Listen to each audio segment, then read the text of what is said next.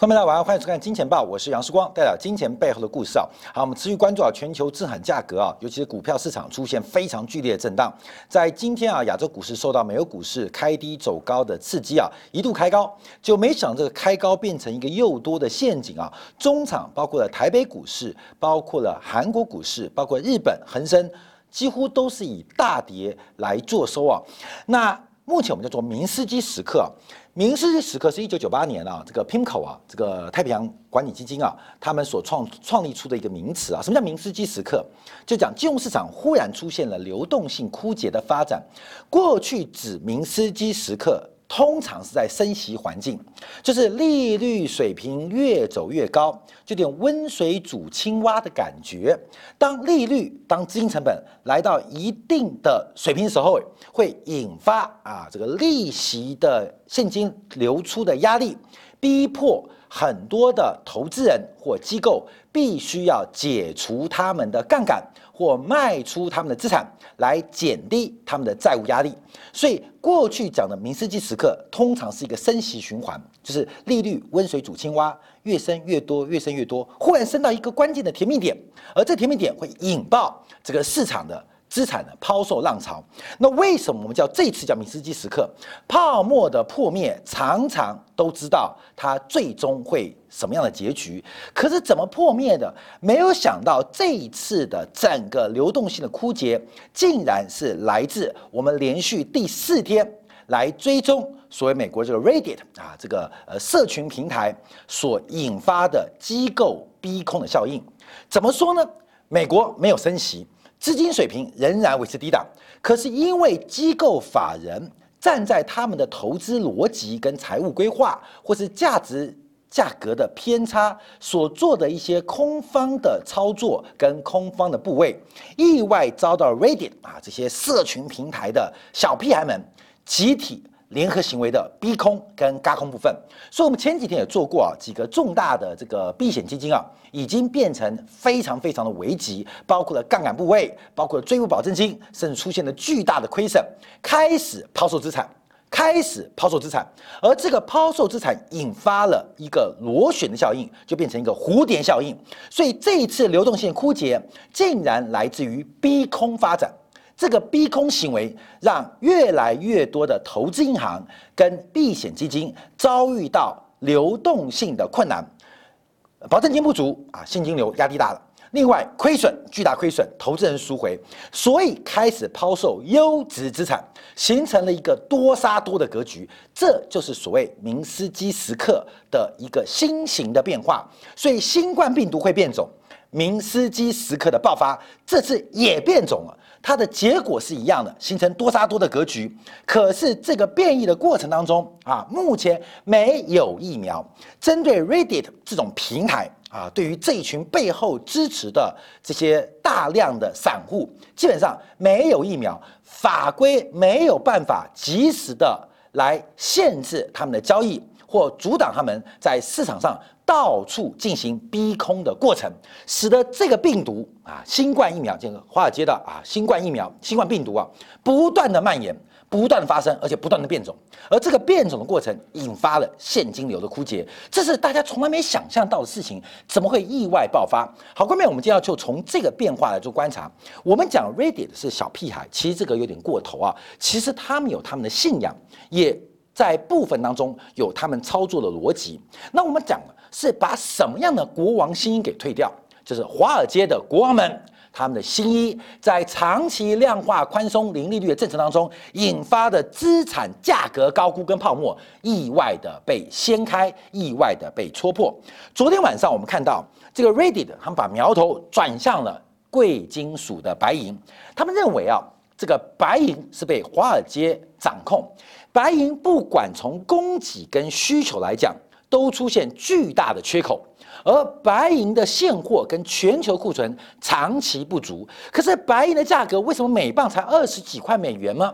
主要原因就是华尔街的金融巨头从现货到期货到金融商品打压白银的价格。所以在昨天啊，我们看到他们提到几个文章，包括光是靠通膨胀，白银就可以超过两百块美元，甚至。一旦引发了嘎空效应或逼空行为，白银更有可能在两百块、四百块，甚至挑战一千块。好，从这个角度一开始发动，我们看昨天晚上整个白银的价格开始全面性的出现大幅的喷出。在 GameStop 跟 AMC 被限制交易之后，美国这一群啊义和团们开始转移战场，他们带有更多的愤怒，而有更多的血腥味，转移到了贵金属的市场。他们第一空第一个逼空的目的啊，就是这家。白银公司啊，所以这家白银公司啊，基本上因为它的现货部位，它产出，它用期货做避险。而后面我们知道，很多矿业公司或农产农场主啊，他们产生现货，但会用期货做避险。为什么？因为期货就是远期嘛，我今天的产出要明天才能。呃，这个销售那中间会有时间差，所以我会卖出期货，锁定我未来卖出的价格，避免价格风险。所以通常很多黄金公司也好，石油公司也好像白银公司、铜矿公司也好，他们手上可能会有大量的期货空单。它的期货空单并不是用现金交割，而是用大量未来产出的现货啊，现货。来进行交割跟弥平，可这个过程当中就出现变化了。那到底这些白银公司它有没有空单？那它假如没有空单，那它手上现货值多少钱？所以昨天晚上第一个被这个 Reddit 啊这些人狙击的，就是美国第一雄伟白银公司，股价大幅扬升百分之三十九，百分之三十九，所以使得整个白银价格大幅走高。我们看昨天晚上，从整个伦敦银的期货到美国银的报价，在昨天傍晚啊。北京时间晚上大概九点半之后，出现了快速的喷出跟拉高，连袂的也使得大陆的夜盘 T 加 D 出现大幅的走高，上海的 T 加 D 啊夜盘大幅的走高，这引发了一个更巨大的蝴蝶效应啊，更大的蝴蝶效应。那大家讲就蝴蝶效应就是这个呃西呃太平洋的东岸啊，这个拍拍翅膀啊，中央公园啊，中央公园拍拍翅膀，一蝴蝶拍拍翅膀会引发西太平洋的热带。涡旋啊，热带气旋啊，叫蝴蝶效应。所以整个 Ready 的攻击，第一个再度引发大量资金的聚集，同时产生逼空压力，而这个逼空压力又出现了蝴蝶效应。所以从美国发动，第一个往刚刚收盘的伦敦接近收盘的伦敦市场引爆了追价。另外在亚洲市场，尤其是上海，这个引发夜盘 T 加 D 的追高。所以我们看到这个白银大涨啊。本来本来以为是美国公布 GDP 数据表现不佳的影响，原来是 Ready 全面喊进，要逼空市场上的白银的空单部位。好，在这个时候我们看到，在昨天晚上，包括黄金，包括原油，也连袂的在九点半之后出现快速的拉高。那快速拉高，所以白银做出的形态上。重大的突破啊！这形态上重大突破，所以包括了黄金、原油，在昨天晚上都一度窜高。可是我们看到黄金价格跟原油价格最后跌回原点，甚至还出现了一个加速下跌。主要原因是因为 Reddit 没喊黄金，也没喊原油，所以昨天晚上整个商品市场动荡非常大。Reddit 这个上面的信徒，包括的投资人，因为受到很多交易平台的部位限制跟交易限制，把大量的资金跟焦点转移到了商品期货市场，所以昨天晚上又引发非常非常动荡。好，我们就把这个 Reddit 昨天晚上怎么讨论啊，来做一个观察。这个呃，他们叫做这个 Yolo 族嘛，呃，You only live once。啊，你只能活一次，人生的确只能活一次。这个听起来 YOLO 啊，这个 You You Only 啊，Live Once 啊，就把这个 Y O L O 变 YOLO 啊，YOLO 就是现在我们这个 Ready 平台啊，他们自称都叫 YOLO 啊。我们只活一次，所以我们要拼大一点点啊。这个人生要不然就是致富，要不然就是呃两手空空，口袋空空。这个逻辑啊很励志，可是人生只活一次，跟人生只活一天。这两个逻辑是不一样的。假如你只活一天，你可以追求最绚丽的烟火，你可以下人生最后一天的赌注来进行改变。可人只能活一次，可这一次非常久，看到没有？非常久。我们举婚姻来讲啊，人生婚姻啊，第一次结婚，看到没有？第一次结婚，那就有第二次喽，第二次就可以第三次哦。哦，假如你用次数来讲，觉得婚姻是可以开玩笑的。可是你不知道，一次婚姻它可能持续三十年，可能持续五十年，也有可能持续三个月、六个月。不管三个月、六个月或三十年、五十年，看到没有？有的是幸福，有的是人生最大的痛苦跟悲剧。所以 YOLO，you only live once，这句话很有意义。你只能活一次，所以要掌握机会。可是他没有告诉你，你活一次，后面还很长哦。可是这种啊，这种信仰。跟这种激情的这个诉求引发大家的追价效应。我们刚才怎么提到，所以就提到白银跟黄金市场是地球上最被操纵的市场之一。基于紫白银的逼空，将会史诗等级的银行在操纵轻银价格来掩饰真实的通胀水平。无论是工业领域还是货币领域，白银绝对是。对冲通膨的最好方法，为什么我们不去逼空白银呢？按照通胀调整后的银价，应该是一千块美元每盎司，而不是现在的每盎司二十五块美元。所以，我们为什么不把纸白银挤压成真实白银应该有的真实价格呢？所以，像收益吧，如果你不关心收益，你看看摩根大通这样银行，你会一路毁灭它。来，一起加入逼空白银的动作。所以，我们看到。特别强调，就是认为银行圈、金融圈一再操控银价，人为的把白银价格压低，掩盖了实物供应的短缺。所以在 Ready 当中提出了很多的论点，他说这是史上最大的逼空大战，而且提到了，因为昨天晚上有很多的交易平台暂停了，包括了像这个 MAC 啊，包括了像 GameStop 的交易，所以他们把整个资金跟焦点。转移到了商品期货市场，他们认为商品期货交易不可能喊卡。GameStop 是一家小公司，AMC 是一家即将要破产、申请破产的公司，申请保护的公司。好，这个小公司可以暂停交易，可是像白银、贵金属这种大宗商品是不可能暂停交易。所以我们掌握到这个机会，开始全力狙击。所以在昨天晚上北京时间九点十五分的时候，包括了白银开始出现喷出，而白银的喷出也连袂的带动黄金大幅的走高，黄金的走高也同时引动了油价的上涨。这群 Ready 的小屁孩，他们意外再度找到新的战场，而这个影响力是非常非常巨大。所以从商品市场，从股票市场到商品市场，从股票市场的逼空，已经让机构投资人或大型的避险基金出现了明斯基时刻，也就是债务压力、保证金追缴的债务压力，包括亏损引发的赎回效应。已经出现资金断流，而且多杀多的格局。现在他们又把这个势头跟这个焦点转移到商品期货市场，会不会在其他市场引发逼空效应？所以这一次的也叫做迷斯基时刻，就是保证金债务水平过高，加上现金流亏损的压力过大，形成多杀多的过程，很意外。这场泡沫竟然不是由升息戳破的，而是被一些集体的社会运动在金融市场发生而一次性戳破。好，我们看到啊，这是他们的这个 logo 啊，这个 logo 其实他们是非常非常谦虚啊。他说没有什么能超越我们的自闭啊，这是他们的这个 slogan 啊，没有什么超越我们的自闭。所以他们啊，就是宅男啊或直男窝在家里面。呃的一个故事啊，他们故事怎么讲，你知道吗？他说，一群自闭症的输家，他们指的可能就是社会竞争的输家，可能没有好的工作，也没有好的女朋友、好的对象，也没有什么人瞧得起，所以他们是自闭症啊，被迫自闭症，而且输家只能在妈妈家的地下室过日子，只有少许的钱能够来做赌博，从希望有钱来过享乐的生活，所以。啊，所以他们有了盼望。他们住在地下室，最棒的食物就是炸炸薯条、鸡柳条啊。他们用啊好男孩点数，就 GBD 啊，这个 Good Boy Points 啊，这个也是讽刺啊，来跟妈妈交换鸡柳条，就是表现好啊，听妈妈的话啊，倒倒乐事啊，跟妈妈换食物。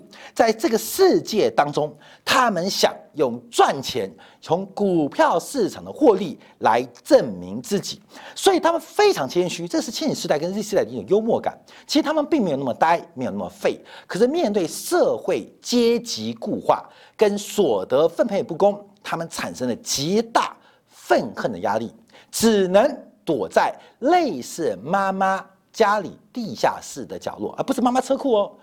这个戏骨是在车库创业哦，他们比车库创业那群人更废，躲在地下室，这是自我丑化跟自我调侃的过程。他说一无所有，真的没有任何东西，这个世界没有人在乎他们，所以他们有能有这个呃权利拒绝这个污蔑他们价值观的世界。哦，看没有？很耸动哦，这场底层到顶层的社会。起义活动，所以我们这几天啊，包括我们从印度的农民暴动，到包括像美国 Ready 的平台，这个世界变化非常快。呃，从台湾也看得到，台湾也看得到，就是对于现在阶级非常固化，对于收入啊、收入所得的分配不公啊、不公，那对于财富的存量没法改变啊，基本上，所以。再有抱负，再有能力，你在这个社会找不到机会，找到机会没有收入，有这收入连房子都买不起。这是一场很重要的社会起运动，所以我们不能小看他们。可是他们的活动到底是一场盲动，是场暴动，还是场运动？等一下给大家说明啊。经济学家凯因斯说过，市场上保持非理性的时间，永远比你维持能够不破产。就是撑住的时间要久，市场不理性、非常不理性的时间，绝对会比你能够不破产、能够撑住的时间要久啊！根本就是市场理性嘎死你嘛，所以绝对会比你撑住啊，能够撑。你看你补啊，你怎么补？补不完更久。那华尔街的赌场，华尔街赌场他们就这个这名患者，他说我们保持弱智的时间，绝对啊，绝对让你撑不住。就是讲那机构人呐啊，我们很自闭啊，他们这其实谦虚了。我们很弱智，他自我调侃。我们你说我们弱智，没错，我们真弱智，而且我们维持低质的这个时间，绝对比你维持不破产时间更久。嘎死你，嘎爆你，是他们的信仰，他们的信心。所以这场啊，从底层到顶层的一种社会阶级革命，没有想到。在人类的工具大幅突破、社交沟通成本大幅降低过程当中，他们出现了一个非常紧密而且美丽的结合。而这场革命竟然发生在金融市场，竟然发生在股票市场，竟然现在扩散到贵金属市场，这是前所未见哦。上一次白银白银被干掉的是巴菲特。巴菲特这种大亨在做多白银的时候被做空人狙击，白银这种大型商品市场基本上是大人玩的，可是这些散户可以一变十，十变百，百变万，万变亿，来进行全力对机构人的攻击跟调节，这是一个非常恐怖的地方。我们看 Reddit 平台啊，他们叫做自闭弱智敢死队哦，关没有？他们也是自我呃客气啊。矮化，所以他他们讲说市场低估了我们弱智的程度啊，低估我们弱智程度，而且绝对不卖，甚至像之前的 GameStop，他们号召大家要涨到一千块美元才肯卖出。他们不注重财经的专业，也不注重这个历史的经验，因为 YOLO 嘛，You only live once，人生就是要赌，而且要团结起来。干翻机构啊，干翻这种投资人啊，投资银行，干翻华尔街啊，所以他们的内部又自己称自己是弱智，那把市场当赌博来玩。这些失去信仰、失去未来盼望的人，在这一次又接受到美国的这个普遍性齐头式的福利金方法，有了赌博，有了一千块的救济金，有了六百块救济金，透过十倍。一百倍的杠杆来全力的发动攻击啊，这是非常恐怖的事情。所以昨天啊，这个 Reddit 他们是一个社群平台，还接受 CNBC 的访问，讲的很有道理啊。他说，为什么华尔街的人可以用十亿美元敲动一百亿的杠杆？为什么我们不能用一千块敲动一万块杠杆？为什么不行？为什么他们行，我们就不行？好，关没有？这讲的很有道理，听起来有道理。其实狗屁不通，你知道为什么吗？这个像之前马云抨击巴塞尔协定。巴塞尔协议从呃巴塞尔 One、巴塞尔 Two 到现在巴塞尔第三版，这为什么发生？为什么发生？这都有原因的，就是人类的情绪非理性的泡沫，有时候是个人，有时候是法人，是机构等等的很多变化，最后才会有非常严格的监管法规跟游戏规则来维持市场的稳定性。马云跟这群弱智的 Reddit 其实一样，他们以为他们自己很伟大。有的有试验成功，有的试验没成功，可他们试图来打败、来颠覆社会的架构，所以我们说这是意外戳破这个泡沫。关面我们要讲义和团的故事。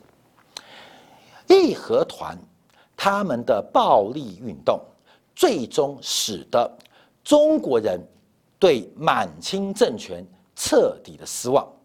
义和团没有打垮八国联军，也没有消灭慈禧政权。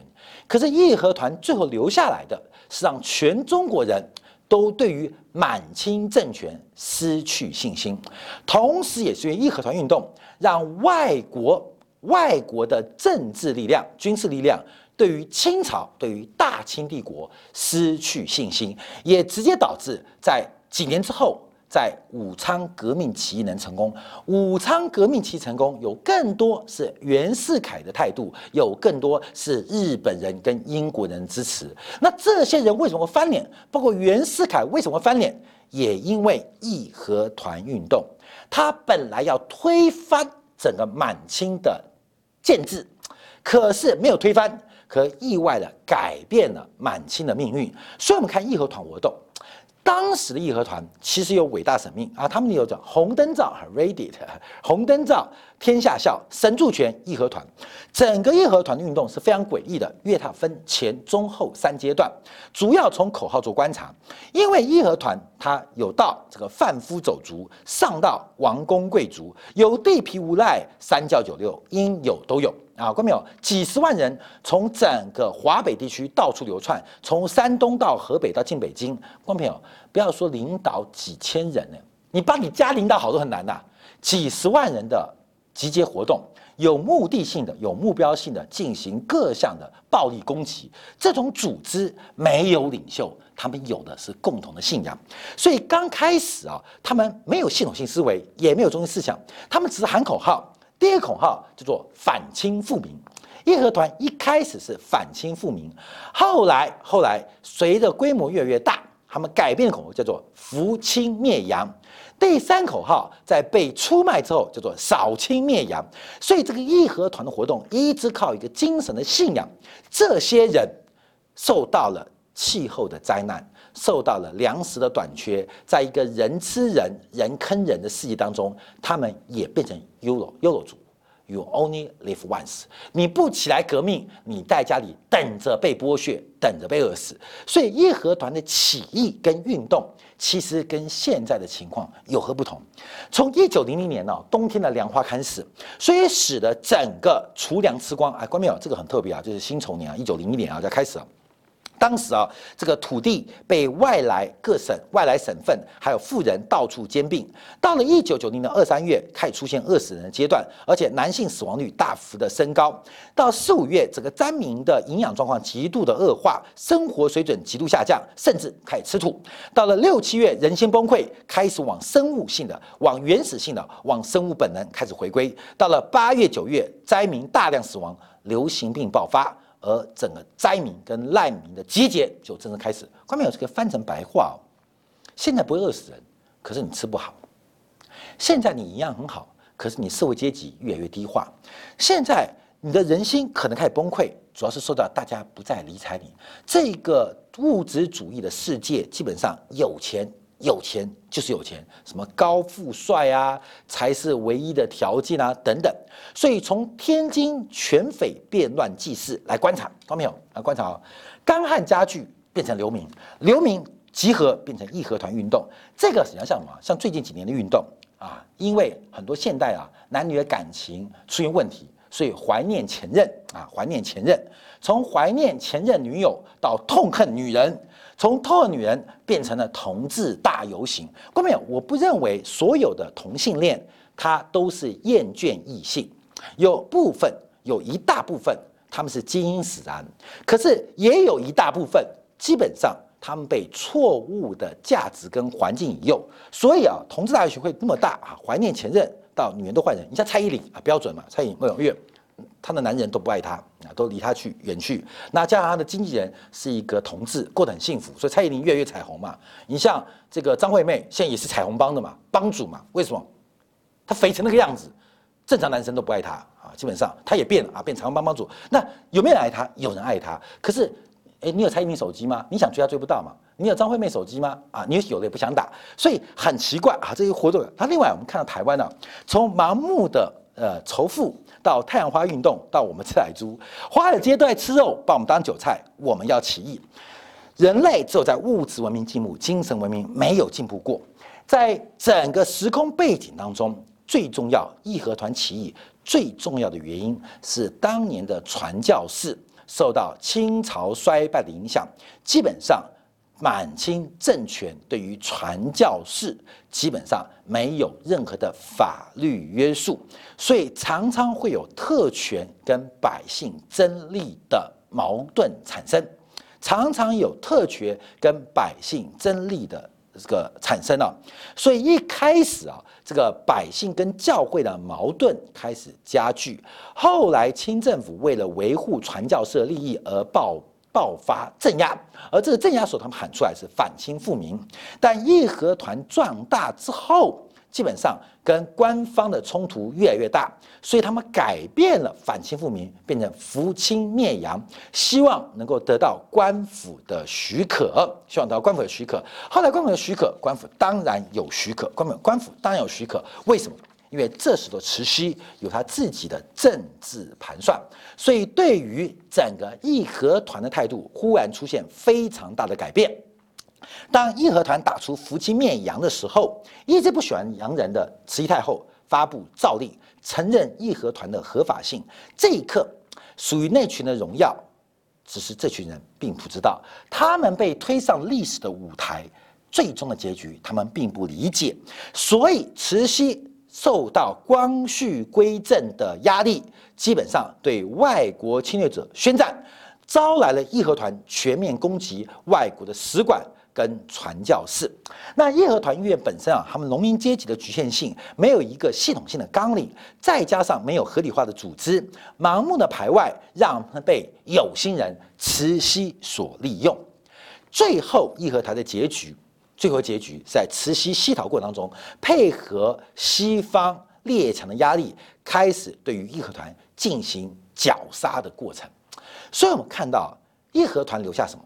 义和团什么都没留下，可是留下的是袁世凯对于大清立国失去了信心，跟失失去了信仰，是整个中国人民对于满清政权极端的失望，甚至这个过程连最后的外国，从日本到英国也看清了慈禧跟末期的大清政权跟政治，所以这个过程我们看到其实一模一样，我们看是 ready 的。他们基本上掌握了生产工具，掌握了社交平台，掌握了下单方法，掌握了新的平台可以攻击。而这个过程当中，他们不断的想戳破华尔街肥猫，想不断的来改变美国现实的一个差距。那会发生什么事情？这跟义和团当年碰到问题一模一样。美国的国速已尽，美国国力的衰退，更引发了这一次。暴动的变化，在昨天华尔街啊开始启动了这个呃剿灭啊 ready 的动作，包括拔网线三大马瓜服务器，主要原因就是呃包括美国最大的这个在线券商 Robinhood 啊罗宾汉平台关闭了 GameStop、MC 远线跟 Nokia 的股票买卖，所以很多家券商也关闭了这些股票，就是要你要买新的啊，你可以把旧的卖掉，但不能加码，不管你是放。做多还是放空，保证金都非常惊人。因为华尔街已经开始警觉到这种乱象正在极端的恶劣变化，但这些人找到了白银的市场来做发展。好，后面我们就要解读啊，这事情会怎么发生？这是金汤力准备的，就是集体行为从何而来？在社会学当中有一个理论呢，这在呃社会学家啊，这个斯梅尔塞啊，他提到了社会心理学跟社会学理论，提出一个叫价值理论。就是社会的集体过程当中，它是从一到二，二到三沿路加值，要形成一个集体行为，要经过六个步骤跟六个层次，而这个六个步骤跟六个层次，随着环境的配合跟矛盾加剧，就必然成型。第一个叫做结构性诱因。结构性诱因，这个结构性诱因怎么来的？随着科技跟网络的进步，包括像 Robinhood 这种下单平台，非常容易见面，加配合配合新冠疫情，大量的呃直男啊宅男待在家啊待在家，把下单当做打游戏一样。来进行操作，而这群人本身就有对于社会的结构性怨恨，结构性怨恨人掌握到了结构性的诱因，启动了这一场革命的发展。从资本主义的偏化，从自由主义加加加强的不公平、不公正、贫富差距、散户跟主力的资讯不对等，使得这种结构性诱因、结构性怨恨转为一般性、一般化的信念。而一般化信念什么？华尔街本来就是一场零和游戏的赌场，本来就是一个赌场，所以这个步骤具引发到了触发性事件，就是这新冠疫情，川普的执政在后期变成一个仇恨的变化，再加上大量美国传统的零售商、零零售商啊受到经营困难，集体的关门跟倒闭，引发大家的反扑，尤其是很多美国传统的零售商受到了华尔街财务的压力。更加剧了这次事件的爆发，最后再透过社群媒体的成型，就 Reddit 出现了非常有效的动员，非常有效动员。到这个时刻，再加上社会原来传统建制版的反扑跟打压。引发了巨大的反弹，而这个经济行为就如此爆发了。关面我们进入一个伟大的时代。二零二一年全球资产泡沫的破灭，并不是从升息引发的，也不是因为中美贸易摩擦加剧引发的，竟然竟然会从美国的散户跟底层的群众，透过连续一而再再而三的逼空行为，意外的引发机构人。跟底层的资金流断裂效应，这场明斯基的时刻已经开始了，已经爆发了。我们到底要如何提防跟如何小心？这是一个史上很重要，在历史当中必然将会注记的一场经典的精彩金融故事啊！跟大家做一个分享，感谢大家收看。好，稍后我们针对啊美国的 GDP，还有大陆人行。为什么那么紧缩信用？这几天在农历年前，不仅没有宽松，反而更加的紧缩货币，是不是受到大量的北水南下跟南水北上的影响？中国在面对美国出现了社会新形态的革命运动时候，中国的货币政策跟财政政策要如何预防跟调整？我们休息一下，马上再回来。